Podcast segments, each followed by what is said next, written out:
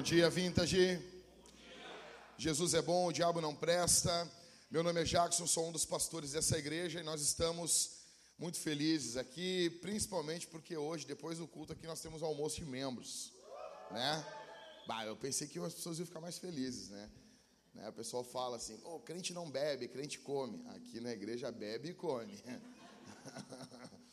Bom, nós estamos em uma série de sermões em Juízes. Muito obrigado por terem colocado aqui a referência. Se você estiver olhando no, no, no, telão, você pode abrir a sua Bíblia em Juízes, capítulo de número 14 e verso de número 1. Nós vamos tentar aqui descompactar o capítulo 14 e o capítulo 15 hoje aqui.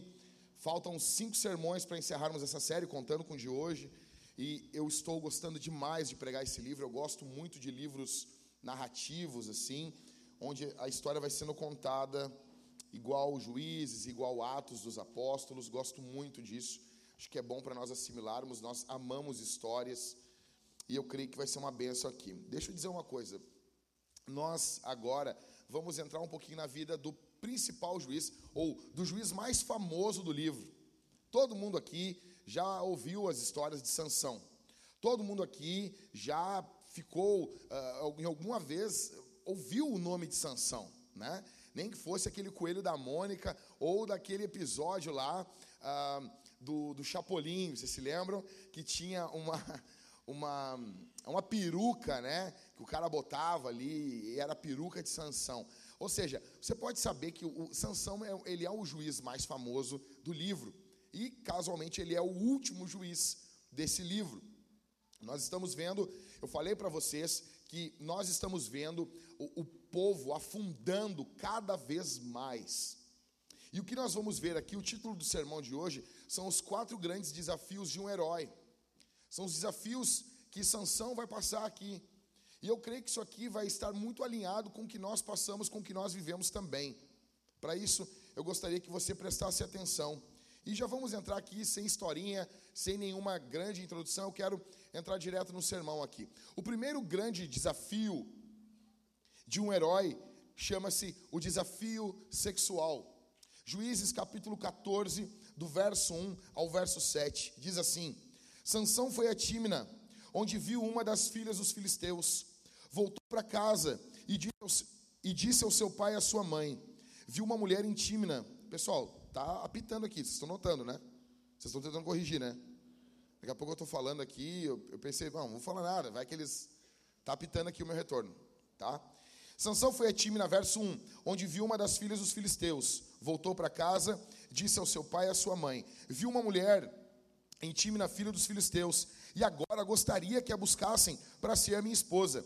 Porém, o seu pai e a sua mãe lhe disseram: Será que não há mulher entre as filhas dos seus parentes e entre, e entre todo o nosso povo, para que você tivesse de ir procurar uma esposa no meio dos filisteus, aqueles incircuncisos? Mas Sansão disse a seu pai: Busquem essa mulher para mim, porque é só dela que me agrado. Verso 4. Mas o seu pai e a sua mãe não sabiam que isso vinha do Senhor, pois esse procurava ocasião contra os filisteus, porque naquele tempo os filisteus dominavam sobre Israel.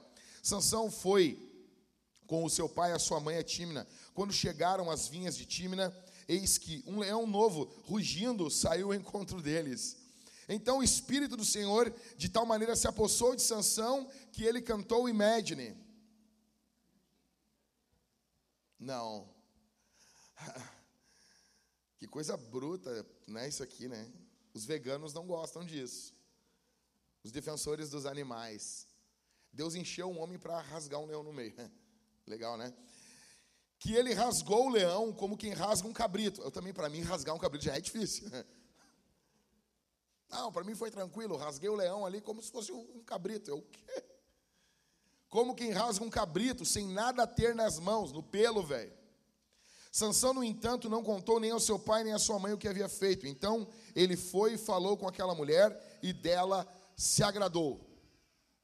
Olha só, o primeiro desafio que Sansão está passando é o desafio sexual. Do verso 1 ao verso 3, a gente é informado, nós somos informados aqui que o nosso herói, ele é um herói fraco no que envolve sexualidade.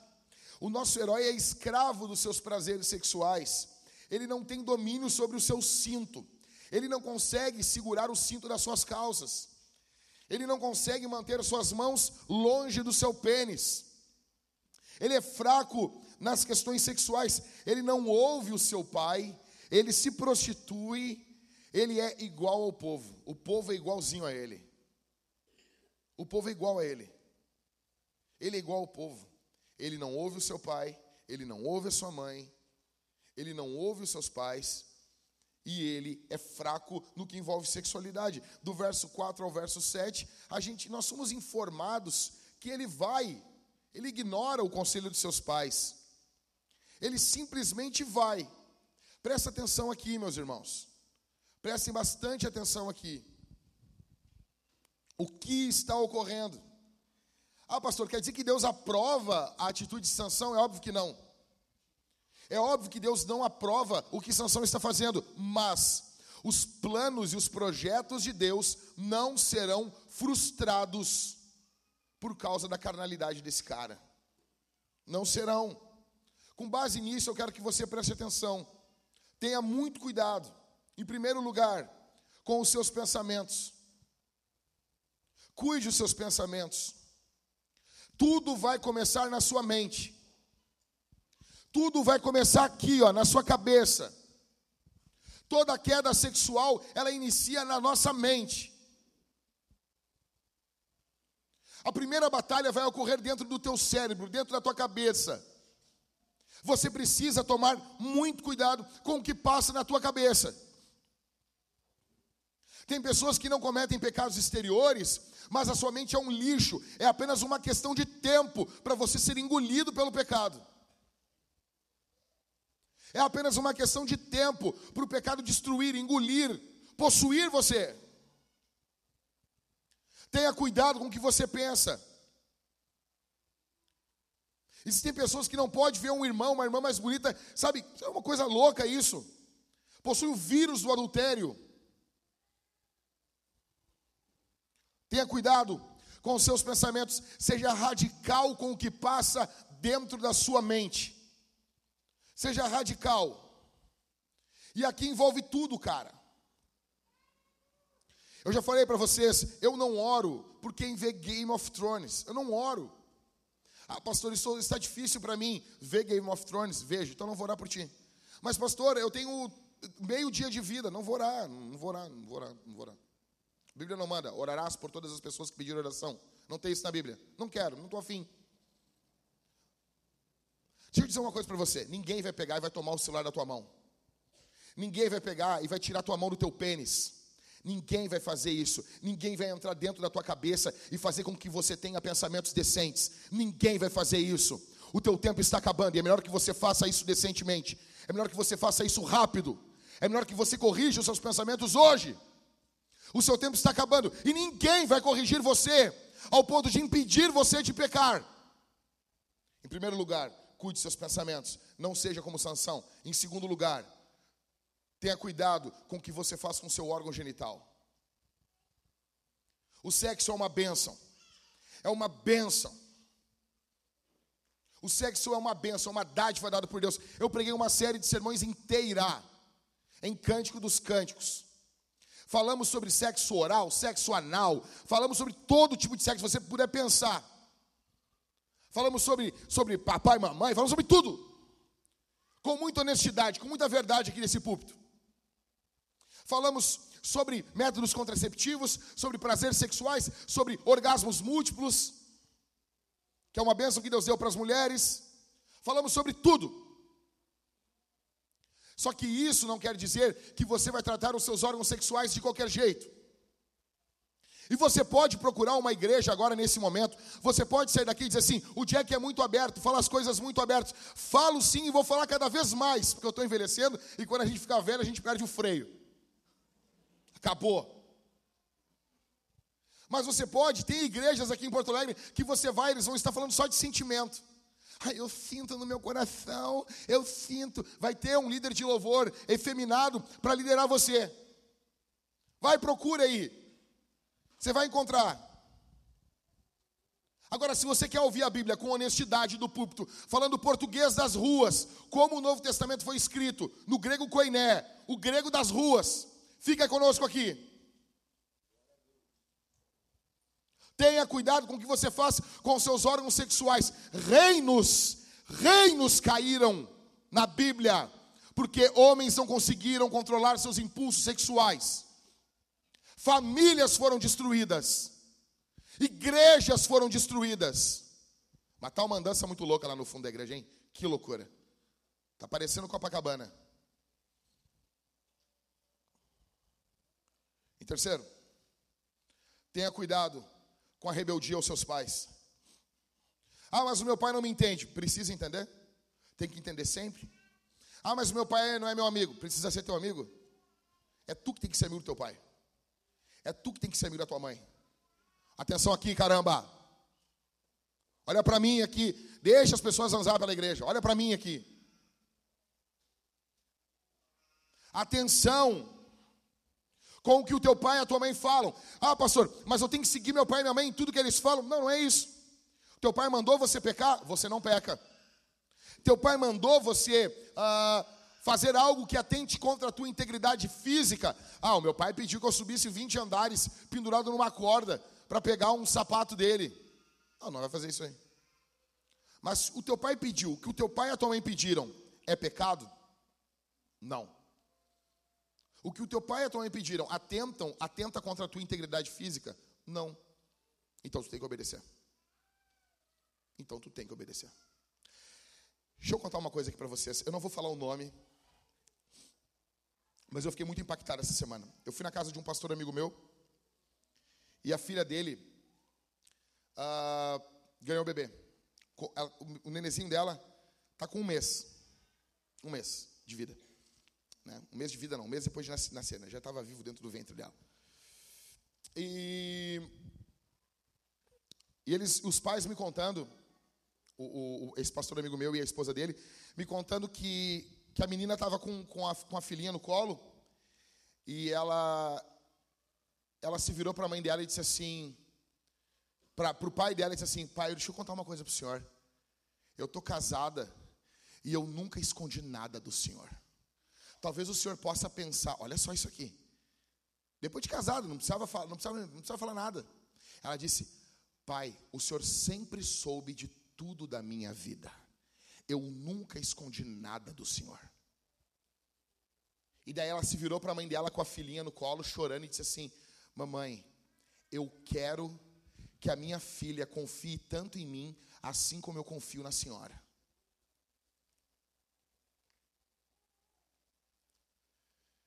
Faltavam dois meses para ela casar com o noivo dela. Ela chegou para o pai e para a mãe dela e disse assim: Eu amo meu noivo, mas se vocês mandarem eu não casar, eu não caso, porque eu confio mais em vocês.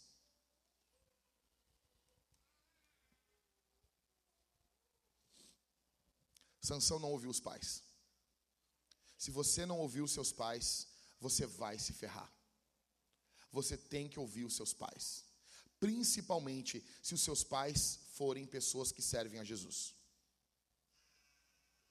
Tenha cuidado com a sua rebeldia contra os seus pais. Deus vai cobrar você. Deus vai pesar a mão em você. Deus leva muito a sério a honra ao pai e à mãe. Em quarto lugar, tenha cuidado com quem você escolhe para se casar. Tenha cuidado. A decisão mais importante que você vai fazer da sua vida é o qual Deus você vai seguir, qual Deus você vai adorar. A segunda decisão mais importante é com quem você vai se casar. Isso aqui é muito, muito, muito sério. Aí, aí vem um grupo de mulheres falando: ai, pastor, veja bem, o meu marido, ah, pastor, o meu marido não me entende. Ele não entende, não entende. Não, porque o meu marido não quer ir na igreja. Como é que ele era antes? Ele era o Spurgeon. Tu conheceu ele, ele orava, porque normal, solteiro, solteiro, normal virar uma noite orando por semana. É normal, o cara é solteiro. O apóstolo Paulo fala que aquele que não está casado, ele não tem uma esposa para agradar, ele deve agradar o Senhor. Normal, normal. Na minha época de jovem, a gente virava uma noite por semana orando, qual o problema? Tu é solteiro. Tu é solteiro, ainda mais se tu for homem. Mas faz, ó pai, tô indo lá, nós vamos virar a noite orando. Qual pai que não vai deixar? Vai pegar um Uber, vai pegar um carro e vai te largar lá, vai lá, meu filho. Agora, os nossos solteiros, sabe? Tu vai falar com um solteiro, ele está com a vida toda tribulada. Ai, estou numa correria. Que correria, animal? Que correria, animal? Que correria? Ai, não, porque tá, tá difícil. Que... tá difícil. Chega a ser engraçado. Eu cheguei lá no trabalho do Catito lá. Eu tenho que falar isso aqui, Catito. Catito correndo, cara. Correndo no centro lá, no trabalho dele. O Catito caminha 10 quilômetros só aonde ali ele tá. Ele tem um, um estacionamento na frente da, da Santa Casa. Você pode ir lá, você vai, você vai largar o seu carro e você vai abençoar a vida do Catito. E ele tem um estacionamento ali. Então, correndo, cara. Ele mostrou para mim, assim, eu, todo, por dia eu, eu caminho 10 quilômetros. 10 quilômetros. Eu chego em casa e ainda a Simone diz: Ai, que vontade de dar uma caminhadinha. Aí, cara, é cuidar de família, é cuidar de filho, é cuidar de, de pai, é cuidar disso. E daí o cara diz: Eu não entendo os caras, meu. Os caras não têm compromisso com nada. Gerenciar funcionário. Aí, veja, quando você conheceu o rapazote que você ama, ele era um Spurgeon, ele já pregava o evangelho, pregava em quantas igrejas? Quem queria ouvir esse cara? Ele leu, tinha lido Bíblia quantas vezes? Qual era a biblioteca dele? Não, você já conheceu um carnal. Você já se apaixonou por um carnalzinho, um cocozinho. E depois ele só virou um cagaião depois de casado. Ele só evoluiu como um cocozinho, e ele, pum, evoluiu para um cagaião. Foi isso que aconteceu. Não, porque, pastor, o meu marido não quer trabalhar. Quem ele era? Ele era investidor do Itaú quando conheceu ele? Ele já era um vagabundinho. Que todo problema era problema do patrão. Todos os empregos conspiravam contra ele. Ele já era vagabundo. A culpa é tua. Fica agora, te abraça. Por isso que tem vezes, dependendo da hora, dependendo de quem é, eu não vou atender. Porque as pessoas escolhem os seus caminhos. Se eu tô, eu tô no aniversário da minha filha. Ai, pastor, não, não vou sair daqui. Não, não, não vou, não vou, não vou, não vou. Não vou, não vou, não vou, não vou. Não vou. Bah, vou tirar 30 segundos de oração aqui. Naquelas bem aquelas oração bem cretina. Senhor, ou salva ou mata.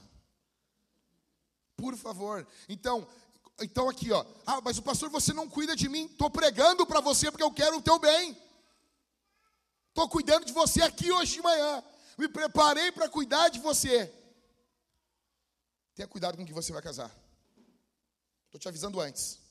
Depois não vem encher meu saco. Tenha cuidado com que você vai casar. Tenha cuidado. Cara, eu, ó, vai ter um em um milhão, que o cara era um desgraçado e virou um anjo depois de casado. Existe, pastor? Existe. Mas é mais ou menos assim: você chega no Salgado Filho e diz assim: Ah, eu quero pegar um, um voo. Vai entrar, a enfermeira bota a mão no teu peito e diz assim: oh, Cuidado. O quê? De cada 100 voos que estão levantando, 99 estão caindo. Tu entra no avião? Hã? Tu entra ou não entra? Teve uma mulher que disse: para um amigo meu: Eu entro. O que, que aconteceu? O casamento não durou um ano. Em dois meses, o cara traiu ela. Em dois meses, ele traiu ela. E aí? Depois vem chorar as pitangas. Não dá, não tem tempo. Sabia quem era, tu sabia quem era essa guria. Tu sabia quem ela era. Tu via como ela tratava os pais. Tu via como ela tratava o pai e a mãe dela, que ela não, que ela falava mal do pai e da mãe dela para ti. Depois ela vai falar mal de ti, tu é um trouxa. Tu é um imbecil. Ela não era uma boa filha, tu viu, tu te encantou. Ah, mas ela é gatinha, gatinha. Cara, nós estamos no Rio Grande do Sul. Tu chuta uma moita, sai 15 mulher bonita. Tu vai no shopping, tem 30 mulher bonita. Não precisa. Ah, mas ela é bonita. Mas nem é tudo isso. Tira, tira aí a maquiagem aí, que tu vai ver que tem muita propaganda enganosa. Tá bom? Tá? Ah, mulher bonita. Mulher bonita quando tem 40, 50 anos. Tá sem nada na cara diz assim, ah, mulher é bonita, velho. Agora, mulher novinha, 20 e poucos anos. Mas tem que ser bonita. Enche a cara, de coisa. Se não ficar bonita. Não, porque, ah, de noiva ela ficou linda. Mas quem? Bom, se ficar feia de noiva. Pô, meu. Aí tu, tu tá com problema. Ah, quando tu vê a noiva ficou feia. Puxa vida. Mas ela canta bem. Diz que meu amigo acordava, olhava para mulher e dizia: Canta, canta, canta, meu bem, por favor. Então, cuida com quem você escolhe para casar. O primeiro desafio do herói é o desafio sexual. Segundo desafio é o desafio da consagração. Eu vou pedir que vocês aí que estão cuidando aí, vocês, ó, quando passar do verso 13, vocês sigam mudando para mim aí. Verso de número 8 do capítulo 14, leia comigo. Depois de alguns dias, voltou para casar com ela. E afastando-se do caminho para ver o corpo do leão morto, eis que havia nele um enxame de abelhas com mel. Pegou o favo nas mãos e se foi andando e comendo ele. Cara, não, uma coisa a gente tem que admitir: o cara é bruto. Esse louco aqui é bruto. Esse cara aqui, ele pode ter todos os defeitos dele, mas o que é dele é dele. Quando chegou, onde estavam o seu pai e a sua mãe, deu-lhes um pouco de mel e eles comeram. Mas Sansão não lhes contou que havia tirado o mel do corpo do leão. O pai de Sansão foi à casa daquela mulher e Sansão deu ali um banquete com os moços que costum, como os moços costumavam fazer. Quando os filisteus viram Sansão, convidaram 30 companheiros para estarem com ele. Então Sansão lhes disse: Vou propor um enigma para que vocês decifrem. Se nos sete dias das bodas vocês puderem decifrá-lo e me explicar o seu significado, darei a vocês 30 túnicas e 30 mudas de roupa. Se não puderem me explicar o significado, vocês me darão as 30 túnicas e as 30 mudas de roupa. E eles disseram: Apresente-nos o enigma, queremos ouvi-lo.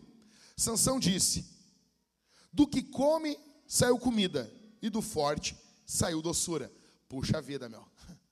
Que sacanagem de enigma esse aqui, hein, meu? Parece o enigma do Bilbo lá pro, pro Gollum lá. Pô. E em três dias não puderam decifrar o enigma. No quarto dia, disseram à mulher de Sansão: Convença o seu marido a nos explicar o enigma. Do contrário, vamos pôr fogo em você e na casa de seu pai. Gente tranquila. Gente pacífica. Galera lá do Rio de Janeiro. Vou te botar no pneu. Tá? Vocês nos convidaram para poderem se apossar do que é nosso, não foi? Então a mulher de Sansão chorou diante dele e disse: Você só me odeia, você não me ama, pois você deu aos homens do meu povo um enigma a decifrar e ainda não me contou o significado. Cara. Mas Sansão respondeu: Olha, nem para o meu pai, nem para minha mãe eu contei o significado do enigma. E acha que eu iria contar para você? Tá tudo errado aqui, tá? O cara valorizando mais os pais, ela uma pentelha. Verso 17: Ela chorou diante dele os sete dias em que celebravam as bodas, na festa. Imagina que perturbação. Tem mulher que é perturbosa, velho. Tem mulher que o cara sai assim, ah, sai para, sabe? E a mulher vai atrás. Imagina uma mulher chorando nos teus ouvidos sete dias, velho. Os pastores assim, os homens aqui, eu sei, pastor. Chorando. E não, ia na festa, né? Imagina isso num luto. No sétimo dia, Sansão disse a resposta, porque ela não parava de importunar. Então ela declarou o enigma aos homens do seu povo. Ela valorizava mais os homens do povo, o seu povo. Verso 18: Assim, no sétimo dia antes do pôr do sol, os homens daquela cidade disseram a Sansão: Que coisa é mais doce do que o mel e mais forte do que o leão? E Sansão respondeu: Se vocês não tivessem lavrado com a minha novilha, nunca teriam descoberto o meu enigma. Então, o espírito do Senhor de tal maneira se apossou de Sansão que ele cantou Imagine. Não, ele desceu a Asquelon, matou 30 homens daquela cidade, pegou as roupas dele deles e deu aos que decifraram o enigma. Porém, Sansão ficou irado e voltou para a casa do seu pai, beiçudo. Hum. Quanto à mulher de Sansão, foi dada em casamento ao homem que tinha sido o seu amigo de honra. Amigo. Velho, eu não sei vocês. Juízes, para mim, é um livro muito louco, velho. Olha o que a gente acabou de ler. Imagina isso aqui num seriado. Isso é demais. Então vamos lá, vamos lá. Verso, eu, é que assim, eu, eu quis pregar juízes porque eu queria me divertir também. Que demais esse livro. Do verso 8 ao verso 10, fica claro aqui que Sansão tem um desprezo pela consagração do Senhor. O que, que Sansão tinha que ter feito? Sansão, quando ele matou o leão, ele deveria ter ido se, se banhar, fazer uma limpeza cerimonial. Ele ignorou isso. Daí ele está caminhando de boa, ele vê, ele passa assim, está o leão morto que ele matou, e tem um favo de mel, as abelhas em volta. O cara sem roupa de apicultor, sem nada. Ele vai no meio, no meio. Cara, ele pica as abelhas, né? As abelhas. Tipo, é, é o Chuck Norris Facts, né, cara? Entendeu? Tipo, ele chegou ali, as abelhas vaza, que é o Sansão. Pegou o mel e saiu com. o cara, o, não era um melzinho, era muito mel, porque ele chegou em casa e deu pro pai dele ainda. Mas ele, ele, ele, toca no leão morto, ele ignora. Samuel, ele frisa ainda o que está ocorrendo aqui para nós ele ignora a consagração dele. Do verso 8, do verso 11 ao verso 20, nós vamos vendo como que o casamento dele vai ser. Uma mulher perturbosa. Ah, mas ela é gatinha, gatinha. Mas não é, que, que adianta, velho? O que, que adianta ser gatinha? Ah, mas ela tem um corpo e pau, a cinturinha. O que que adianta, velho? Não, pastor, não, mas não. É que, é que tu, tu é imbecil, tu não casou ainda. O casamento envolve muito mais do que sexo, cara. Se tu for um leão, se tu for um tigre, tu é um animal, tu, tu, vai fazer sexo uma hora por dia. Não, tu já está assim, acima da média. O que tu vai fazer as outras 23 horas, cara? E a mulher perturbando, perturbando o coração dele. Esse cara é mais focado na mãe e no pai. Aí, minha irmã, tu que quer casar com o cara, ah, mas ele é fortinho, ele tem lá, ele tem o shapezinho, mas ele é todo do papai. Tu nota que Sansão é um filhinho mimado. Sansão é um mimadinho. Ele chega para o pai, eu quero que traga aquela mulherzinha para mim. Traz ela para mim. Não, mas Sansão, não tem ninguém aqui na nossa, na nossa família, no nosso povo para tu casar. Não, mas eu quero ela, eu quero ela, eu quero ela. Aí ele pega, ele é mimado. É um mimadinho. Aí quando ela quer saber o, o, o enigma, ele não fala. O fato dela querer contar o enigma para os caras é um problema dela, é um erro dela, é um pecado dela. Ela é uma desgraçada. Mas ele também é. Porque os dois casaram para não ficar junto. Aí ele pega e diz: Eu não contei nem para o meu pai e para minha mãe. Olha isso, se tu casou, meu velho, é a tua mulher que vem em primeiro lugar. Olha que desgraça de casamento, cara. E daí tu pensa assim, ah, mas isso é no tempo dos juízes, está lotado de casamento aqui hoje, que é assim. De homem que valoriza mais o pai e a mãe depois de casado do que valorizar a sua esposa. De mulher que tem frio na barriga, não pode calar, não pode ouvir nada que não cala a boca. Não cala a boca, tem que pegar e sair falando para os outros. Por isso que teu marido não confia em ti. Porque está uma faladeira, língua dos infernos. Aí a mulher perturbando o coração, perturbando, perturbando. E ele é um homem mimado, irado.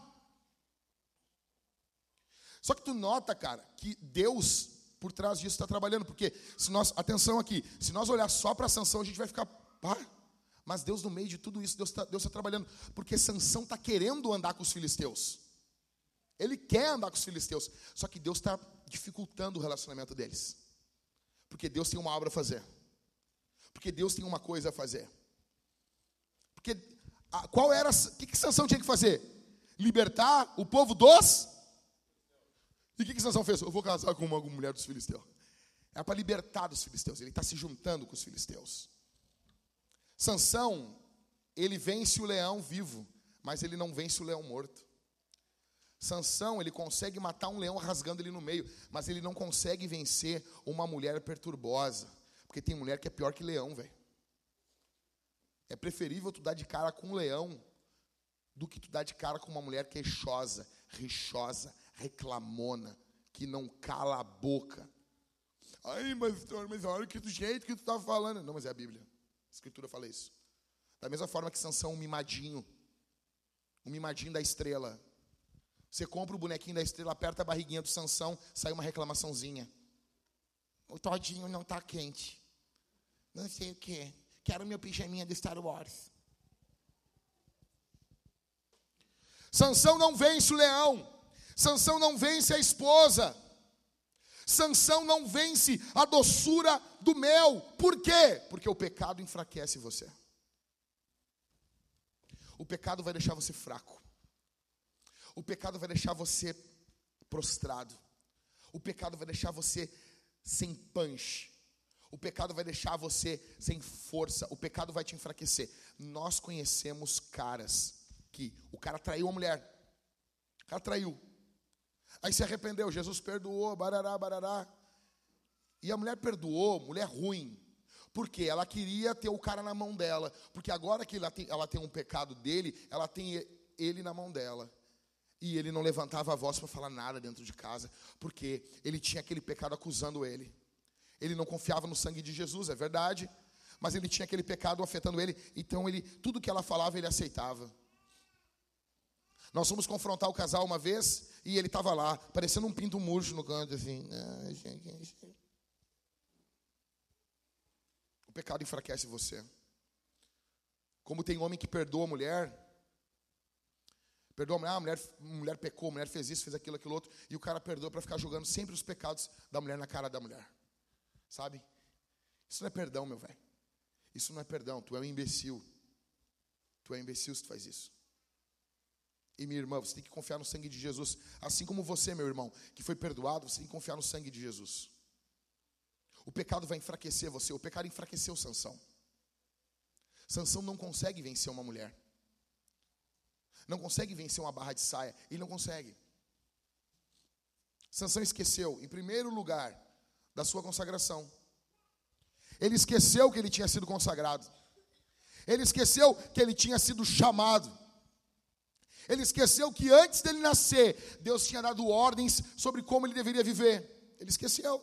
Em segundo lugar, Sansão esqueceu da sua condição. Ele esqueceu que era, que ele era pecador. Ele não vigiou. Ele não vigiou. Se você não cuidar o seu coração, você vai cair. Se você não cuidar o seu coração, você vai cair. Sabe? Tinha um obreiro da igreja, um cara presbítero da igreja. Um dia chegou para mim, pô, meu, a mulher do cara lá, meu, toda vazada. Se você não sabe, na linguagem das ruas, vazada é uma mulher fácil, ok? E eu disse, eu olhei para ele, como é que tu sabe que ela é vazada? Não, porque eu fiquei encarando ela, só para, vamos ver qual é que é, né? Eu, é presbítero. É presbítero. Os jovens chegam na casa do outro presbítero, tá lá ele vendo engraçadinha. Essa é da antiga. O que, que é isso aí, cara? Tu tá vendo essa série do diabo aí? Não, isso aqui é só para ver a moral. Se você não vigiar, se você não cuidar, você vai cair. Se você não lembrar da sua condição, que você é pecador, cara, você vai cair. Você vai até o precipício, você quer chegar até a ponta. Ah, vamos ver qual é que é. Ah, friçãozinho. Ai, olha só que legalzinho. Na, olha só na barriga. Uh, que loucura! Terceiro, Sansão esqueceu do seu inimigo. Ele esqueceu que os filisteus eram inimigo deles, dele. Assim como muitos de nós esquecemos do diabo, esquecemos que Satanás e os demônios querem nos destruir. Assim como muitos de nós nos esquecemos muitas vezes que o diabo quer arregaçar com o nosso casamento, com a nossa vida. Se você der chance, o diabo vai sim entrar no meio do teu casamento e vai destruir com tudo. A gente esquece isso. Sansão esqueceu. Sansão esqueceu, em quarto, da fonte da sua força, porque Deus está agindo, Deus está fazendo e ele em momento algum tributa louvor a Deus. Em momento algum ele tributa glória a Deus. Sansão não valoriza da onde vem a glória, a força dele. Porque Deus está agindo. Deixa eu explicar um negócio para você aqui. Demora. As pessoas pensam que Deus, ele, ele é um Deus assustadinho. Tu cometeu um pecado e Deus, Deus as pessoas veem o Espírito Santo como uma pomba que tu faz assim, ó. E a pombinha, sabe? As pessoas acham que Deus é, Deus é um Deus assustadinho. Tu cometeu um pecado, ele já sai. Cara, demora. Demora. Você vê em Ezequiel que o espírito ele vai saindo aos poucos do templo. Aos poucos ele vai saindo do templo. Deus não é um Deus assustado. Quando você vê a queda de um homem de Deus, você pode ter certeza que ele já vinha caindo há muito tempo. Tem uma canção do Casting Cross chamado Slow Fade. Essa queda lenta. A queda ela é lenta. Por que, que Deus está usando Sansão ainda? Ele está em queda, mas Deus ainda está com ele. Eu posso vir aqui em cima desse púlpito, pregar um sermão para você e estar tá com a vida toda podre. Não é isso aqui que vai pegar e vai definir que eu sou um homem de Deus. Porque pregar é uma das coisas mais fáceis que existe. Você pode conversar com o pastor Maicon e ele aconselhar você. Ele pode pregar aqui, pastor Daniel pode pregar aqui. Podemos orar, uma pessoa ser curada. Pastor Everton pode orar e milagres ocorrer. E isso aqui não define nada. Nada. Sansão está sendo usado por Deus. Ele está sendo usado pelo Senhor. Só que ele está em queda, ele não está vendo que a força dele vem de Deus. Em primeiro lugar, Sansão, ele passa pelo desafio sexual. Em segundo, pelo desafio da consagração, ele não valoriza a sua consagração. Em terceiro, o terceiro desafio, o desafio da acomodação. Vá pra, comigo no capítulo 15. Passado algum tempo, nos dias da colheita do trigo, Sansão levando um cabrito foi visitar a sua mulher. O cara louco, velho. E dizia: Eu vou entrar no quarto da minha mulher. O que, que ele queria? Queria sexo, tá? Tipo, esses casamentozinhos assim, sabe? A gente não mora junto, não vive junto, mas, né? Vou lá. Porém, o pai dela não o deixou entrar. Por que, que não deixou? Porque tinha outro cara dentro do quarto. Entendeu? Tem outro cara lá dentro. E lhe disse: Eu realmente pensei que você tinha muito ódio por ela e por isso a dei ao seu companheiro. Mas você não concorda que a irmã mais nova é a mais bonita do que ela? Fique com ela em lugar da outra. Olha que loucura isso aqui, velho. Eu tenho outra filha ali, ó, até mais bonitinha ali, ó. Uma jeitosinha. Não tá derrubada que nem a outra ali, ó. Fica com ela. Olha isso, cara. Olha isso.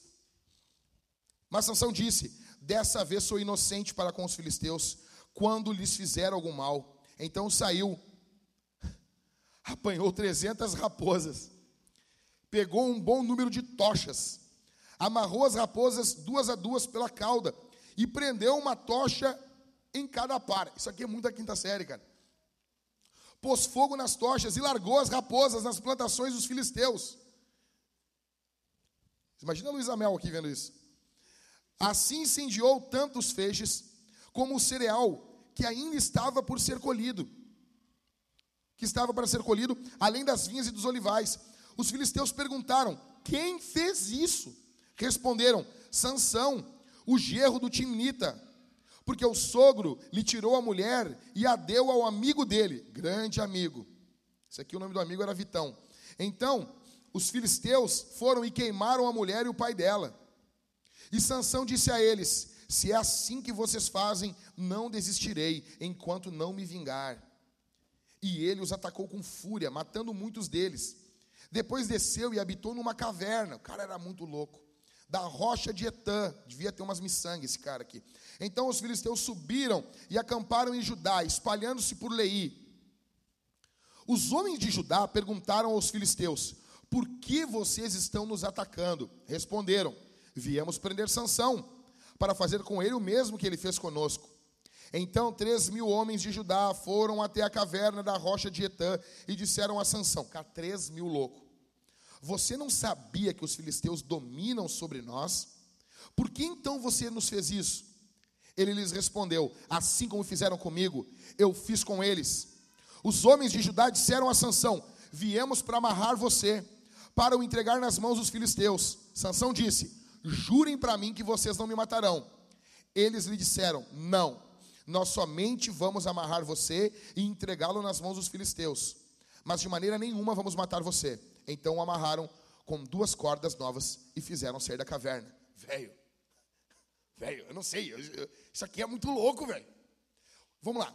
Tem três revoltas aqui nessa parte desse texto. A primeira revolta, a revolta de Sansão. Sansão chega, vai lá, quer fazer um sexozinho com a sua esposa, que ele está casado só no papel. E deixa eu dizer uma coisa aqui: tem pessoas que fazem isso, tem jovenzinhos que fazem isso, eles não estão casados, eles vão para o cartório escondido, eles se casam no papel para dar a transadinha deles no motel em paz. Isso não é casamento.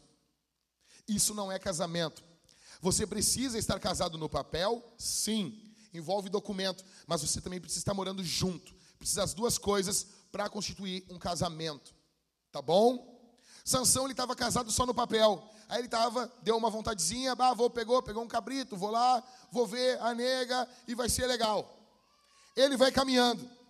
Ele chega lá e tem um outro cara no quarto lá, vendo Netflix com a mulher dele. O que, que acontece? Ele se enlouquece, ele fica louco. Ele sente o peso das guampas, ele fica muito louco, e ele pega 300 raposas, coitada das raposas, velho.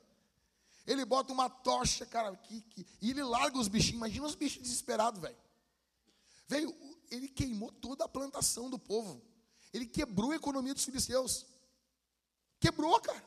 Tinha coisa que nem tinha sido colhida ainda, ele pegou e queimou tudo, velho. Aí os caras vão lá, o que, que os caras fazem? Vão lá e matam o, o sogro e a mulher. Olha isso, cara. Vão lá e matam. Primeira revolta, a revolta de Sansão. A segunda revolta, a revolta dos filisteus. A terceira revolta, a revolta dos judeus. Aí os filisteus começam a se armar para atacar o- o- a tribo de Judá. Eles ficam loucos. Eles dizem, Sansão, tu bebeu, cara? Tu bebeu? E bebeu, né? Óbvio.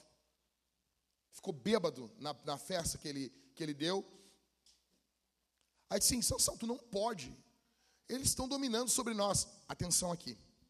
É a primeira vez no livro. É a primeira vez no livro que o povo está do lado dos opressores. Você nota que a situação do povo, eu falei para vocês que a situação do povo estava caindo. Falei ou não falei? É a primeira vez que o povo está do lugar dos opressores.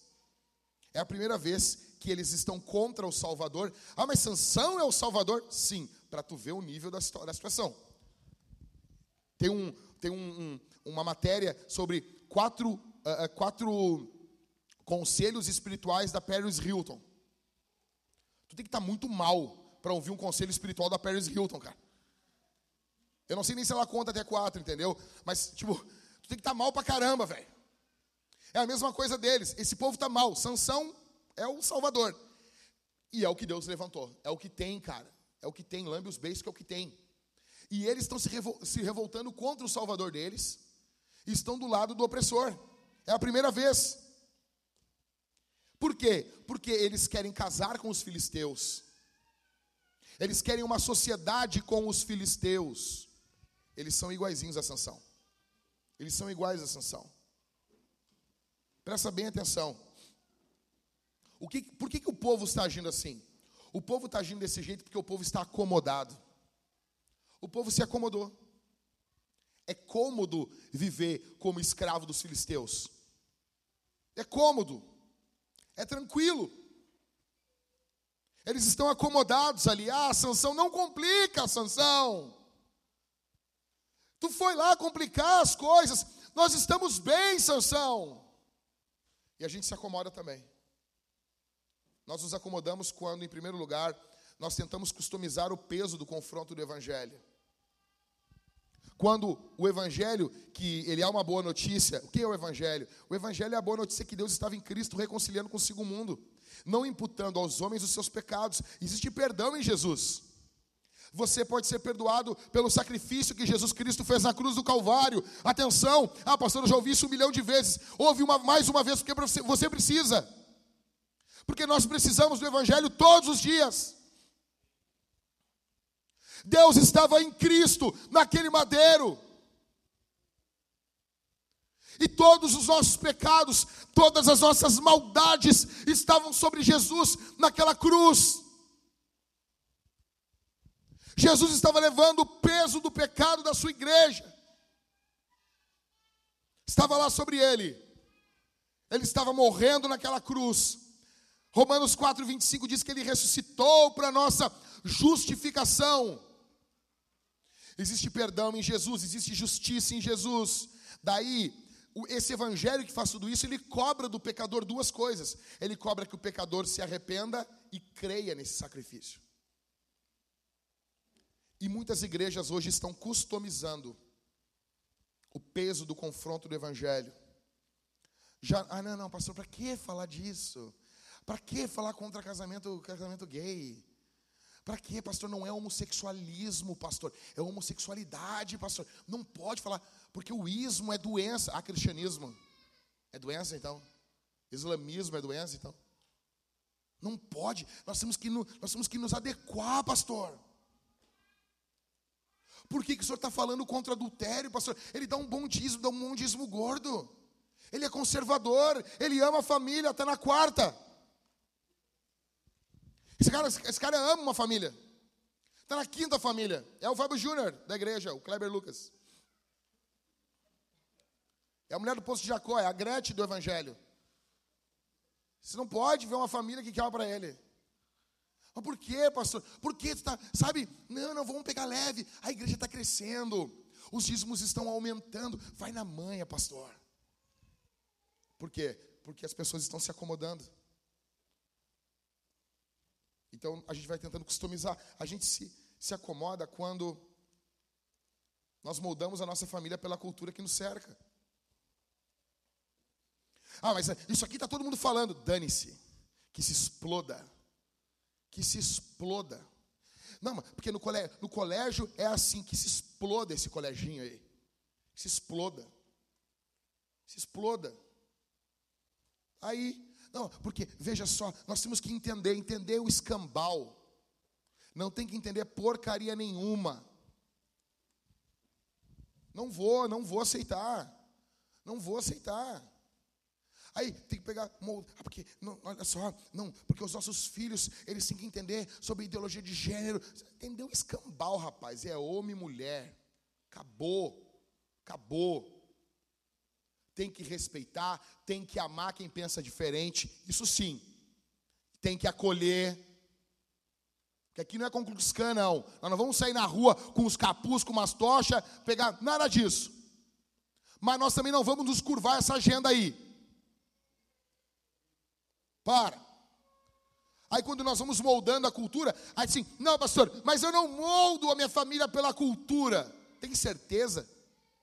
Tem certeza, cara? Tem certeza? Sabe, deixa eu explicar uma coisa. Eu fico perturbado com alguns crentes que eles sabem de tudo que está sendo lançado pela cultura pop. Tudo, tudo, tudo, tudo. Eles estão por dentro de tudo. Sabe por que, que você é assim? Porque você não suporta não estar em um ambiente e não saber falar o que as pessoas estão falando. Você tem que estar por dentro de tudo, de tudo, de tudo, de tudo, de tudo, de tudo, de tudo. É vaidade sua. É vaidade. Todos os filmes você sabe, todas as séries você sabe, tudo. Você está moldando a sua casa pela cultura. Nos acomodamos com o ano em terceiro. Não nos revoltamos contra o pecado. Sansão se revolta contra o que fazem contra ele. Já notou que a gente é assim também? A gente fica revoltado quando fazem uma maldade para a gente. E é normal. Mas a gente nunca se revolta com o nosso pecado. A gente nunca se revolta com o nosso pecado, com o pecado que a gente comete. A gente não revolta, a gente não fica revoltado com o que nós fizemos, com aquilo que a gente está fazendo, com a maldade que a gente está patrocinando. O povo está se acomodando, Sansão está se acomodando. Em quarto, nós nos acomodamos quando nos revoltamos contra o nosso Salvador Jesus. Muitas pessoas estão assim como o povo de Israel, aqui eles estão se revoltando contra Sansão. Sansão é um herói fraco, mas é o salvador deles. Quem é o nosso salvador? Quem é o nosso salvador? E quando nós nos revoltamos contra a palavra de Jesus, nós estamos nos revoltando contra o Senhor. Deixa eu contar um exemplo para você aqui. O cara me chamou no Instagram e disse assim: Pastor, eu não sei o que eu faço. Eu não sei o que eu faço. Se eu cobrar um real para alguém perguntar, chegar dizendo, eu não sei o que eu faço, eu estava rico. Eu estava rico. Entendeu? O, o Michael, que trabalha comigo, estava rico. A Isabela estava rica. Está todo mundo rico que a gente trabalha junto. Está todo mundo rico, cara. Eu não sei o que eu faço. É, ah, já, ah, tá bom. Fala, eu sou um guru, sou o Google. Pastor Google, fala aí. Ai, pastor, veja bem, eu peguei o celular do, do, do nosso pastor para fazer um negócio para ele lá e tinha pornografia no celular do pastor. O que, que eu faço? Aí eu, bah, cara, mas tu não sabe o que tu vai fazer? É sério, cara? Mateus 18, cara. Vai ter que teu irmão. Confronta ele. Chama a atenção dele. Daí ele, e se ele não me ouvir? Ah, não. O texto segue. E se ele não te ouvir, tu leva uma testemunha. Pumba, cara. Tu vai falar com teu irmão. Ô, pastor, tu tá aí no 5 contra 1 aí, na mão de Playmobil. Sabe, mãozinha do Playmobil ali. Te liga, bico de luz. Estamos sabendo já. Vamos confessar esse pecado aí. Vai ser tratado, disciplinado. Isso é sério.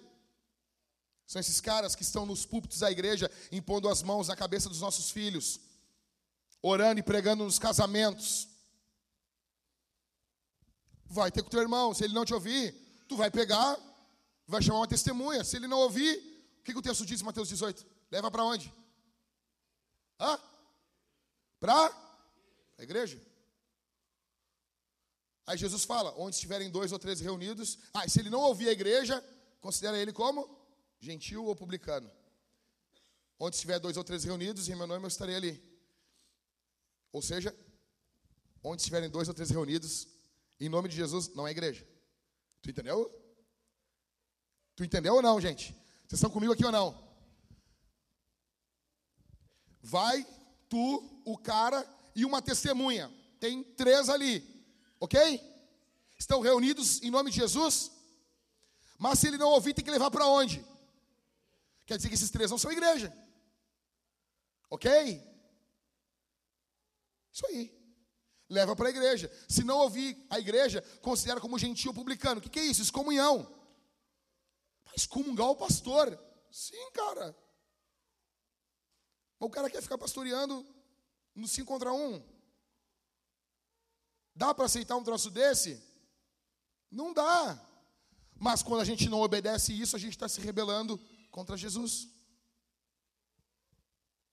Quando a gente não obedece o que Jesus está falando, a gente está se rebelando contra o nosso Salvador. E a gente está fazendo isso porque a gente está acomodado. Porque é melhor ter esse pastorzinho no púlpito, que eu conheço ele há um tempão. É melhor ter esse cara aí com a gente. Ah, ele pegou a mulher do fulano, mas deixa ele aí. Deixa ele aí. Ele é tão bom pregando.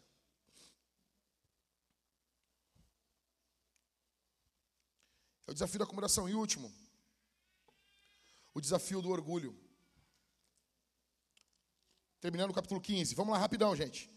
Quero mais animação de vocês aí. Quero, quero um stories bonito, marcando a igreja, marcando tudo. Que culto fenomenal foi esse de domingo. Glória a Deus. Verso 14 ao verso 20.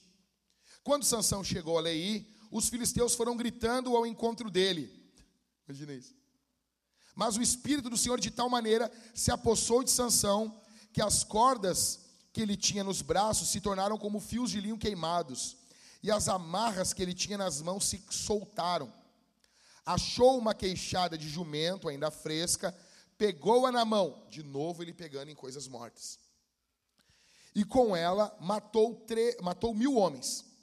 E disse: Com uma queixada de jumento, um montão, outro montão com uma queixada de jumento, matei mil homens. Isso aqui devia rimar em hebraico, né? Quando acabou de falar, jogou fora a queixada, e aquele lugar foi chamado de Ramate Lei. Sentindo muita sede, Sansão clamou ao Senhor. Primeira vez que a gente vê ele orando. E disse: Por meio de teu servo, desce essa grande salvação. Será que agora vou morrer de sede e cair nas mãos desses incircuncisos? Pouco drama, né? Então o Senhor fendeu a cavidade que estava em Lei e dela saiu água. Sansão bebeu, recobrou o alento e reviveu. Por isso aquele lugar se chama em Acoré até o dia de hoje. Sansão julgou Israel nos dias dos filisteus durante 20 anos. Veja. Os filisteus estão esperando Sansão chegar. Os, os judeus estão levando Sansão. Você imagina isso, cara. Os prenderam Sansão. Olha, eles iam prender Jesus depois. E estão levando Sansão. Aí os, os filisteus, ah, tá chegando Sansão. Só que Sansão veio acompanhado. Ele chegou ele e o Espírito Santo. É, é louco isso. Deus não está ausente dessa bagunça toda. Tipo, parece às vezes a igreja, né? Tipo, lembra a igreja, a nossa, de Corinto, por exemplo. Pô, tem um cara transando com a mulher do pai dele. Ô oh, meu, isso é louco. Os caras estão se processando e ficando bêbado na ceia. E Paulo abre a carta dizendo: aos santos que estão em Corinto. Isso é louco. Os filisteus esperam Sansão, ele vem com o Espírito Santo. Aí Sansão pega uma queixada, velho. Ele mata mil homens. Velho, tá entendendo isso aqui? Vai ter historiadores que diziam, tem várias, várias formas de você imaginar ele matando mil homens. Uns diziam que ele ficou numa fenda, tipo 300 ali, e vinha um, dois caras e ele pá, matava. Na minha cabeça, para mim, foi que nem o, o Matrix 3, cara. Ele rodando com a queixada assim. Soltando o Filisteu para cima, ele se dando um rodeão assim, parecendo o Balrog do Street Fighter. Dando os Hadouken, os Shoryuken. Dando os Alec Fu. Eu não sei como, ele matou mil homens. O cara era brabo, velho.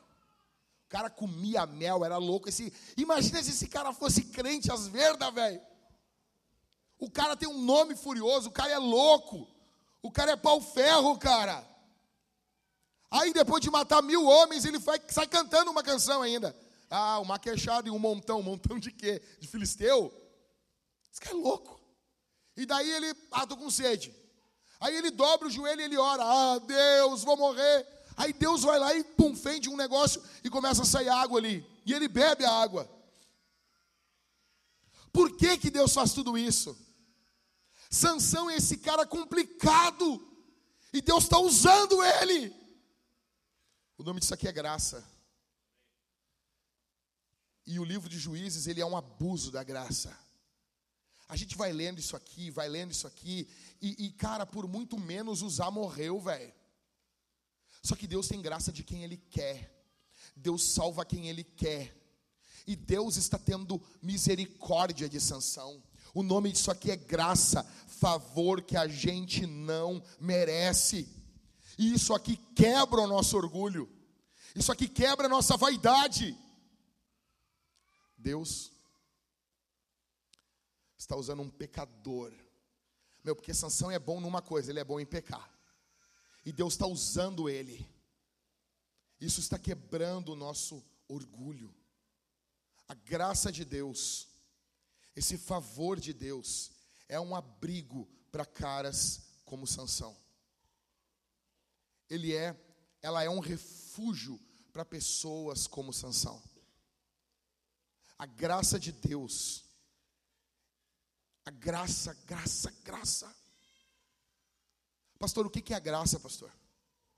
A graça na antiga, é, é, nos anos 80 e 90, o que as crianças queriam era uma bicicleta. Na minha época, o que as crianças queriam era uma bicicleta. Aí os pais, eles falavam assim: se você estudar e você passar de ano, você vai ganhar uma bicicleta. Tinha uma propaganda nos anos 80 que era não esqueça da minha calói. Isso foi febre. As pessoas pegavam, as crianças pegavam os papéis e elas colavam pela casa toda. Não esqueça da minha calói. Aí, cara, o filho passava de ano e ele ganhava ali uma bicicleta. O que, que é a graça? A graça é você prometer uma bicicleta para o seu filho. Você prometeu uma bicicleta. O pessoal subindo fazendo barulho aí. Você prometeu uma, uma bicicleta. Você prometeu. E ele rodou de ano. E você mesmo assim dá para ele uma bicicleta.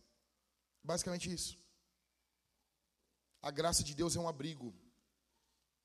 Em primeiro lugar, para pecadores. Se você entender, atenção aqui. Se você entender que você é pecador aqui, se você entender que você merece o juízo de Deus, se você não se justificar, ah, mas eu fiz isso por causa disso. Não, não, não, não, não. Tu fez porque tu é ruim. Tu fez isso porque tu é ruim. Porque tu é mal. Não, quando tem um mas, a pessoa vai pedir perdão, mas já, já, já, já cagou tudo, já, já sabe? Não, não, não, não. Não, não, não.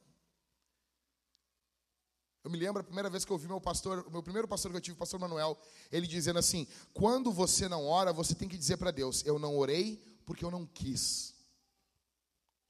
Faz isso. Experimenta verbalizar isso. Não justifica, não é porque tu estava cansado. Tu não orou, não é porque tu estava cansado. Jesus estava cansado também e orava. Ou tu acha que tu está mais cansado do que Jesus? Jesus, Jesus trabalhou muito mais que tu. E ele orava. Tu não orou porque tu não quis. Tu não orou porque tu não tem prazer na oração. Você não fez o certo porque você não tem prazer em fazer o certo. Cara, eu, eu vou botar ainda no, no, grupo da igreja, olha aqui para mim. Um devocional que eu estou lendo para Isabel todos os dias, do Oswald Chambers, mas é a versão para crianças. Eu estou lendo esse devocional, algum, algum casal que deu para Isabel. Eu estou lendo esse devocional todos os dias para Isabel. E, cara, ah, tem uns, é como devocional, às vezes um dia é meia boca, um dia é bom pra caramba. E teve um que eu bati uma foto, disse assim, cara, não é que nós não entendemos a Bíblia. Eu estou com ele aqui, eu acho. Não é que nós não entendemos a Bíblia. Não é isso. A questão não é de nós entendermos ou não a Escritura. Esse não é o ponto. Não vou achar agora. O ponto é que nós não queremos fazer o certo. Porque a Bíblia é clara. Se você ler, você vai entender. O teu problema não é intelectual, o teu problema é do teu coração. Você tem que admitir isso para que a graça de Deus se manifeste na sua vida. Você tem que admitir que você é um pecador, porque a graça de Deus é um abrigo para pecador. Ela é um abrigo não para quem se justifica. Ela é um abrigo para quem abre mão. Em segundo, a graça de Deus, ela é um abrigo para os desanimados. Se você chegou aqui desanimado com a tua vida, desanimado com o teu pecado, desanimado com a, tua, com a forma como você leva as coisas de Deus, se você chegou aqui desanimado com o teu casamento, desanimado com os teus filhos, desanimado com, teus, com teus pais, se você chegou aqui desanimado, eu tenho uma boa notícia para você. A graça de Deus, ela é um abrigo, ela é um refúgio para quem está desanimado da forma como a sua vida está andando, e você olha para a sua vida e você não vê perspectiva. Você devia olhar essa história, você devia ficar apavorado com que, o que está acontecendo com Sansão, sim, mas você devia ficar animado. Esse cara, se Deus tem um plano na vida desse quera aí, desse chimbungo, desse Sansão, velho. Pô, Deus tem uma coisa para mim, cara. Se Deus está usando esse cara aí, Deus pode me usar. Deus pode fazer uma coisa na minha vida. A graça de Deus, ela é um abrigo para os desanimados. Em terceiro, a graça de Deus é um abrigo para os desesperados. Se você veio aqui, você entrou aqui desesperado, você não tem noção, você está apavorado com o que vai ocorrer na sua vida, você não sabe o que vai ser do amanhã, você tem medo de uma doença, ou você recebeu uma notícia que você provavelmente está doente, ou está doente, ou alguém que você ama está doente, você está vendo a, a sua vida se esvaindo pelas suas mãos. Você está vendo como as coisas estão andando, como as coisas estão progredindo, ou na verdade elas não estão progredindo, elas estão regredindo, e você tem caminhado para o desespero. De tempo em tempo você se desespera, de tempo em tempo você entra com ansiedade, sabe? Você fica ansioso, suas mãos ficam começam a suar. Você começa a ter palpitações, você começa a ficar apavorado. A boa notícia para você é que a graça de Deus ela é um refúgio para quem está desesperado. Ela é um refúgio para você. Ela é um ato de amor para você. Ela é um ato de misericórdia para você. Em quarto, a graça de Deus, ela é um refúgio para aqueles que estão angustiados. Talvez a vida que você tem levado é uma vida de angústia. E não apenas por erro dos outros, mas por erro que você cometeu. Por, por erros que você mesmo trilhou, por escolhas que você procurou, por coisas que você foi atrás, assim como Sansão, e a graça de Deus está se manifestando na vida dele. E sabe qual é o mais louco ainda? Esse cara vai fazer mais porcaria ainda. Semana que vem tem mais, eu vou falar mais mal dele ainda. E Deus vai, falar, vai usar tanto esse cara, velho. Tipo assim, Deus não largou Sansão. Eu acho muito louco isso. Deus não largou Sansão. E o nome dele aparece lá em Hebreus 11, ainda na galeria dos heróis da fé. Isso é louco. Qual o nome disso? Sansão? Não, graça. É graça. É graça. Se eu tiver mais umas filhas ainda, uma eu vou botar o nome de graça. Ah, mas tu perguntou para tua esposa? Mas quem vai no cartório sou eu. Estou brincando. Não, é eu mesmo. E eu sempre levo alguém comigo aqui, um dos homens meu. Vamos lá, eu vou te mostrar como é que é registrar uma criança. É muito estranho, É uma coisa bem masculina isso, assim. É muito legal, assim. Porque a tua mulher tá toda, né? E tu lá, todo duro e teso, todo bonitão, e lá. Eu vim registrar meu filho aí. Entendeu? É muito legal. É muito... Registrar filho é legal. Fazer é melhor, mas registrar é legal. Eu não devia ter falado isso aqui domingo de manhã, né? Vamos lá. A graça de Deus é um refúgio para os angustiados. Em quinto, a graça de Deus é um refúgio para os orgulhosos. E eu quero que você preste bastante atenção nesse quinto ponto aqui. Atenção. De todos esses cinco pontos, esse é o único ponto que você tem que abrir mão para você ser alvo da graça de Deus. A graça de Deus acolhe você como pecador. A graça de Deus acolhe você como desanimado. A graça de Deus acolhe você desesperado. E a graça de Deus acolhe você angustiado. Porém, orgulhoso, você precisa abrir mão disso aqui. Porque a Bíblia diz o seguinte: Deus resiste aos soberbos, mas dá graça ao humilde. A, a ideia da graça é basicamente essa: de que o nosso orgulho seja quebrado. Você não consegue as coisas na força do seu braço. Você precisa abrir mão do seu orgulho.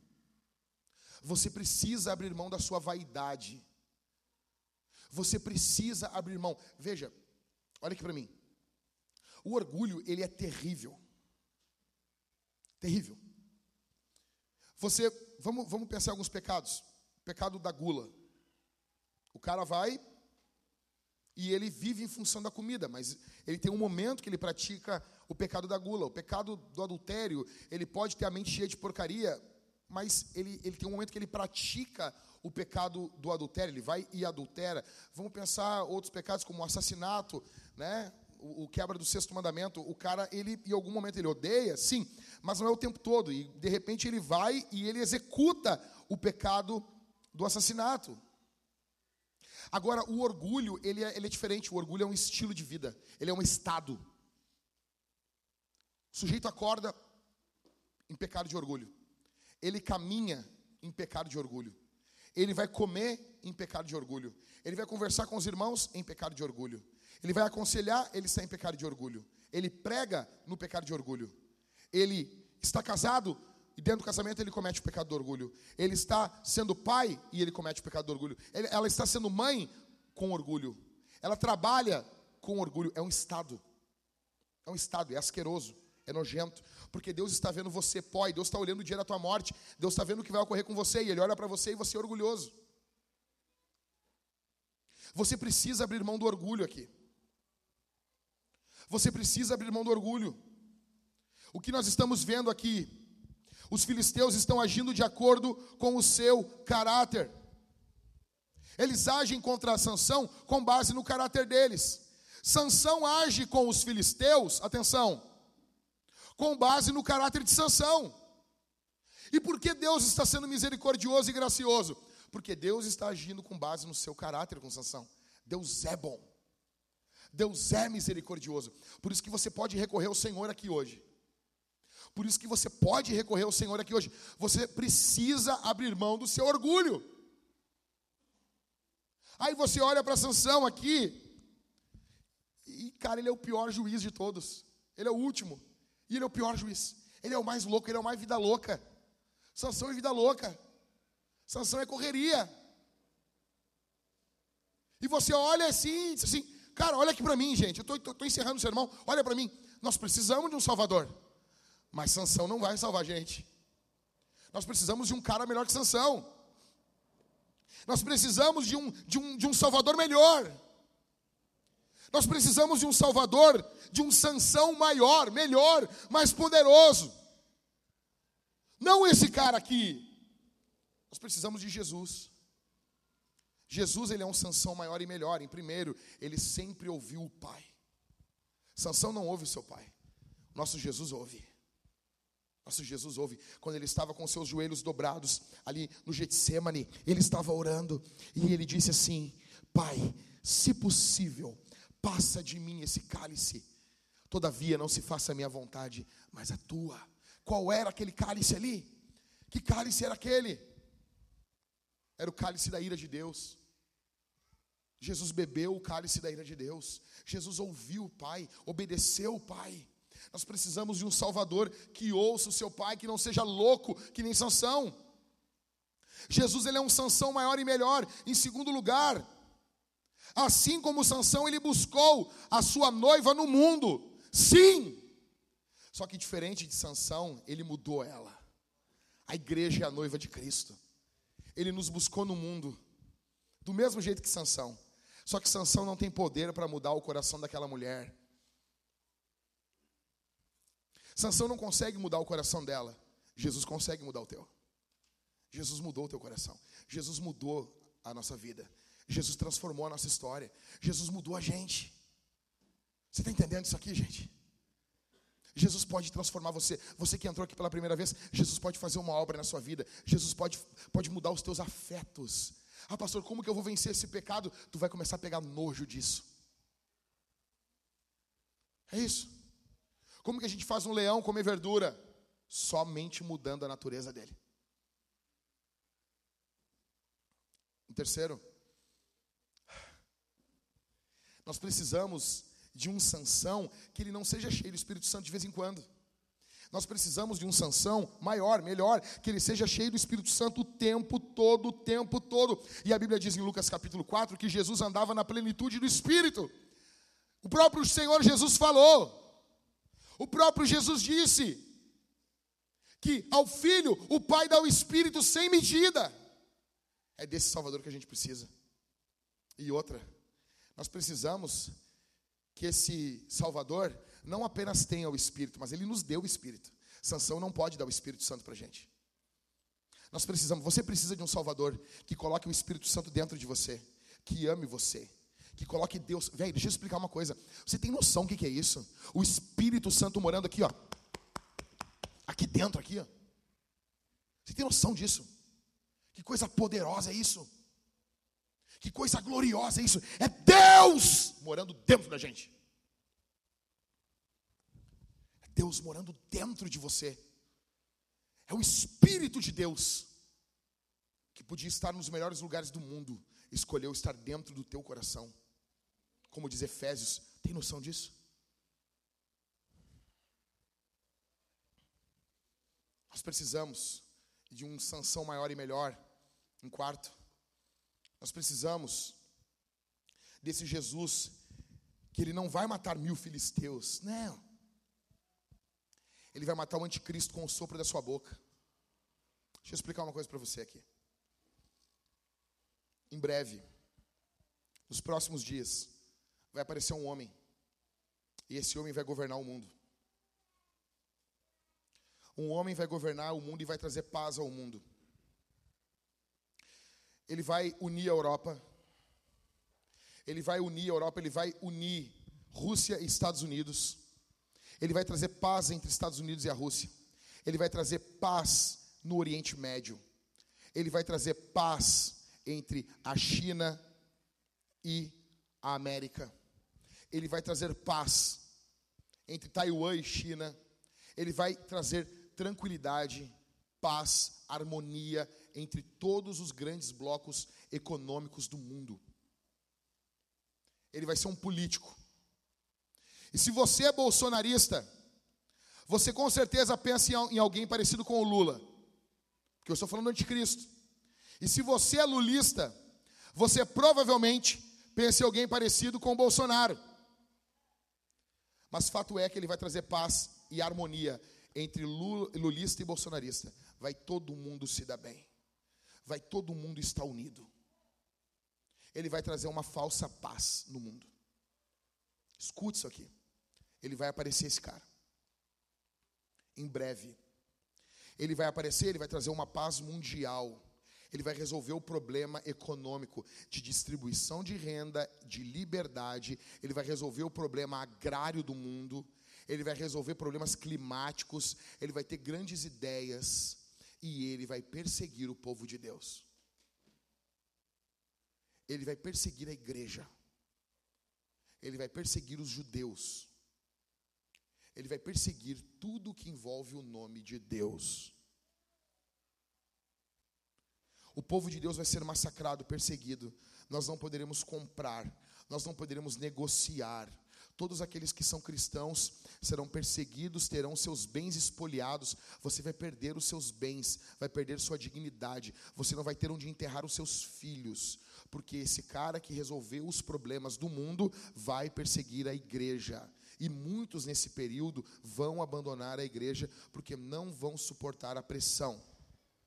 Então, então, quando o cerco estiver extremamente apertado, o céu vai se abrir, vai se ouvir o som de uma trombeta. O Senhor Jesus Cristo vai voltar ao mundo com grande poder e grande glória. A palavra de Deus diz que todo olho o verá, todo olho vai ver o Senhor Jesus voltando. Não vai ser em secreto, como muitas linhas teológicas dizem, não vai ser nada secreto. Todo olho vai ver. Não tem rapto secreto. A igreja vai ser arrebatada diante dos olhos de, dos olhos de todos. Todos verão Jesus voltando. Todos verão. E a palavra de Deus diz que ele vai destruir o anticristo com o sopro da sua boca. Sansão não consegue fazer isso. Sansão não tem poder para fazer isso. Nós precisamos de um Sansão maior e melhor. Em último, Sansão sentiu sede. Jesus dá água da vida. Olhe para mim aqui. A Bíblia diz que aquele que crê em Jesus, rios de água viva fluirão do seu ventre. Ele fala para aquela mulher em João 4: se tu beber a água que eu te dou, se tu beber dessa água, tu nunca mais vai ter sede. Olha para mim aqui. Muitos que estão aqui, você veio aqui na nossa igreja e você tem sede, você tem anseio, porque tudo que você faz no mundo, você volta a ter vontade de novo. Você tem vontade de fazer sexo, você faz, mas você vai ter, vai ter vontade de fazer sexo de novo. Você tem vontade de comer, ah, vamos lá, um, um prato do Outback uma costelinha com barbecue, você quer comer aquilo, você come, você se empanturra, você pede aquele pãozinho do Outback, feliz da vida, ou não, eu quero um podreira, pastor. Você vai no X podrão, você come até morrer, mas depois, passa um, dois dias, você tem vontade de comer de novo. Todos os nossos anseios, eles voltam. Nós precisamos de alguém que mate a nossa sede. Não são as drogas que vão matar a tua sede. Não é o sexo ilícito que vai matar a tua sede. Não é um, dinheiro interminável que vai matar a tua sede. Ah, pastor, se eu tiver, eu estava ouvindo uns empreendedores ontem num, num, podcast, eles falando, vários dizendo, ah, eu queria fazer meu primeiro milhão de reais, eu queria fazer meus dez, primeiro, dez primeiros milhões de reais. E deles dizendo, ah, eu fiz 10 milhões de reais, eu tinha 10 milhões na conta e eu vi que a vida não era aquilo. Só que você, como você não fez um milhão de reais ainda, você fica assim: não, não é, isso é mentira. Só que todo mundo que eu ouço que fez 10, 15, 20, 50 milhões de reais, eles dizem a mesma coisa. Você está buscando o pote de ouro no final do arco-íris, você nunca encontra ele. E você está buscando, buscando, buscando, buscando. O nome disso é sede. Sansão tem sede. Ele precisa que Deus mate essa sede dele. Você tem sede. Você tem sede de vida. Você tem sede de plenitude. Você tem sede, a tua vida tem. Você, todo homem, Agostinho de Pona dizia que dentro do homem tem um buraco do tamanho de Deus que só Deus preenche. E você vai buscar isso em relacionamentos, você vai buscar isso em amizades, você vai buscar isso no emprego, você vai buscar isso em vários lugares, mas só Jesus pode preencher isso. Só Jesus pode matar essa sede. Só Jesus. É por isso que Jesus é maior que Sansão. Porque Sansão tem sede. Jesus dá água. Jesus sacia a sede. Jesus entrega. Você tem anseio de vida aqui. Os teus pecados, eles são, olha aqui para mim.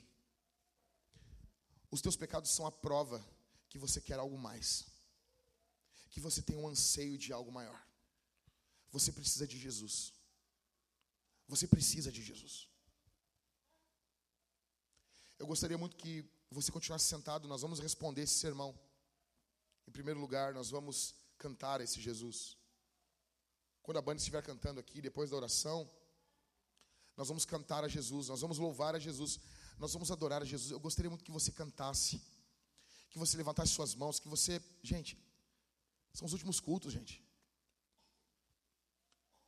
São os últimos cultos, são os últimos glória a Deus, são os últimos louvores. Nós estamos cantando as últimas músicas, gente. Nós estamos rumando para o fim. Você não acorda para isso. Você acha que você vai ter domingos intermináveis? Não. É a última chamada. O trem está partindo. O trem está saindo da estação. Aproveite, cante. Em segundo lugar, nós vamos cear. Nós vamos comer e beber de Jesus. Nós teremos dois irmãos aqui, dois irmãos desse lado, com pão, com vinho. Você vai pegar o pão e vai mergulhar no vinho. Cálice bronze. Ou se você é uma mulher grávida, ou uma criança, ou um fraco na fé, pastor, eu tenho um problema com bebida. Você é um fraco na fé. Admita isso, sem problema nenhum. E está tudo bem. Você mergulha no cálice dourado, que é o suco ok? E está tudo bem. Você vai estar comendo, olha aqui para mim, gente. O que é a ceia? Sem um sacramento. Sacramento, segundo Agostinho, é, é um sinal visível de uma bênção invisível, de uma graça invisível. Nós vamos estar nos apossando de Deus. Você está dizendo assim, apesar de ser pecador, enquanto você caminha pelo corredor, você vai estar dizendo assim, apesar de pecador, apesar de limitado, apesar de fraco, eu me aposto de Deus.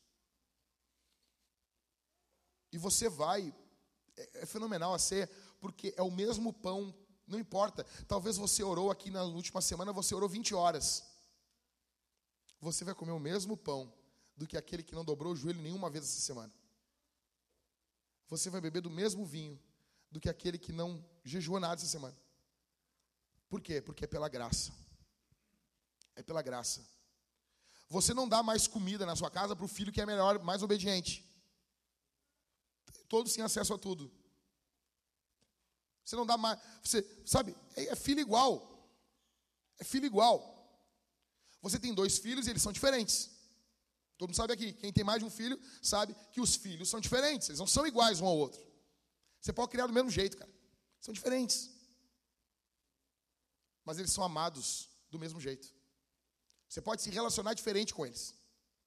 Você tem um relacionamento diferente com um, você, você, tem, você tem talvez mais proximidade com um do que com o outro, mas o amor é a mesma medida. Assim é o nosso Deus. Ele ama você com amor furioso. E nós vamos participar da ceia por causa desse amor. Quem participa da ceia? Aqueles que são em Cristo, aqueles que se arrependeram dos seus pecados, aqueles que confiam em Jesus, aqueles que congregam. Ah, não congregam, mas eu estou aceitando Jesus hoje, pastor. Eu quero abandonar a minha vida de pecado. Você vai participar da ceia conosco. Em terceiro lugar, nós vamos ofertar ao Senhor. Nós vamos ser generosos com a nossa oferta, com os nossos dízimos. Nós temos hoje em caixa, nós entregamos o prédio o nosso antigo prédio. Depois de 45 dias, entregamos o nosso antigo prédio, ok? Nós temos em caixa hoje R$ 17.821,26 centavos. Nossas contas essa semana são R$ 38.824,70 centavos. Faltam R$ 21.003,44 centavos. Ah, pastor, é muito dinheiro. Cara, eu acho que não. Acho que para nós não. Se nós juntarmos o número de pessoas que estão aqui, mais o número de pessoas que estavam ontem ali em Canoas, nós conseguimos pagar isso aqui e vai sobrar dinheiro no nosso caixa. Vamos passar a semana, vamos pagar as nossas contas, vamos pagar os aluguéis, vamos avançar, vamos comprar o que está faltando para terminarmos de arrumar aqui esse prédio. Tem muita coisa para fazer aqui. Temos que pagar as contas, estamos arrumando a questão das crianças, da sala das crianças, arrumar aqui, tem que arrumar a sala aqui, uma sala para mim, a do Marco está arrumada aqui. Nós temos uh, algo para. Queremos fazer uma capela para as crianças ali embaixo. Nós precisamos. E você tem que ser generoso. Ok? Nós vamos fazer uma capela linda para as crianças. Por quê? Olha aqui para mim. As professoras do Kids, elas não estão aguentando as crianças. Elas ficam com teu filho, às vezes, mais tempo do que tu fica na tua casa, brincando direto. No final, elas já estão chamando Jesus de Genésio. Então, o que nós vamos fazer? Nós vamos pegar ali embaixo, nós vamos fazer uma capela. E vai ter um culto infantil. Nós vamos pegar alguém, botar uma fantasia de urso, de urso panda, ou é só pegar as mães aí novas aí, que passam a noite sem dormir, acorda com as olheiras desse tamanho. Nós vamos botar as mães e os pais novos ali, tudo de brincando de panda, né? Entende? Aí vai brigar, ah, tia, olha a o panda. Não, é a mamãe ali. Aí nós vamos gastar a energia das crianças ali, talvez uma hora. Uma hora, um culto ali, com dança, com pulo. Com... Quando, nós, quando elas irem para a salinha, elas, as crianças vão chegar já defletadas. Entendeu? Nós vamos largar para as tias da, da, dali, para as professoras, nós largar as crianças já tudo meio molenga, assim, tudo cansada, assim. Entende? Que nem. Sabe o, a torada, né? Olha para mim aqui. Sabe a torada, né? Quando o cara entra ali fazendo aquele grau ali com o touro ali, o touro já tomou vários. O touro já está sangrando há muito tempo. O touro não entrou ali. Aquilo não é o touro normal. O touro já está já tá todo cansado, ferrado. Aí o toureiro faz todo aquela, aquele grau, aquele negócio ali. E às vezes morre. Então nós precisamos gastar os tourinhos ali embaixo. Então nós temos que construir uma, nós vamos construir uma capelinha para as crianças ali. OK? Precisamos de dinheiro. Precisamos de recursos. Nós queremos continuar avançando com o evangelho. Tem coisas para se fazer ainda lá em Canoas, aqui em Porto Alegre. Nós queremos. E eu preciso que você seja generoso. Como que você vai doar? Você vai doar no gasofilácio. Nós temos dois caixotões ali atrás. Ou através do Pix. Nós temos quatro placas aqui no prédio com o QR Code, né? Duas aqui na frente e duas mais abertas. E nós temos a máquina de cartão que você pode doar. Tá a Pri ali e o Matheus. Está grande, cara. A guri está grande. Tá louco. A Priscila não, né, não cresce. Você vai doar. Ah, pastor, pode ser no crédito? Pode. Pode ser no débito? Pode, pode, pode, pode. Ok? Amém, meus irmãos? Quero que você feche seus olhos, eu quero orar por você nesse momento. Sentado mesmo. Pai, eu oro pela tua igreja. Eu te agradeço pela oportunidade de poder orar pelo teu povo.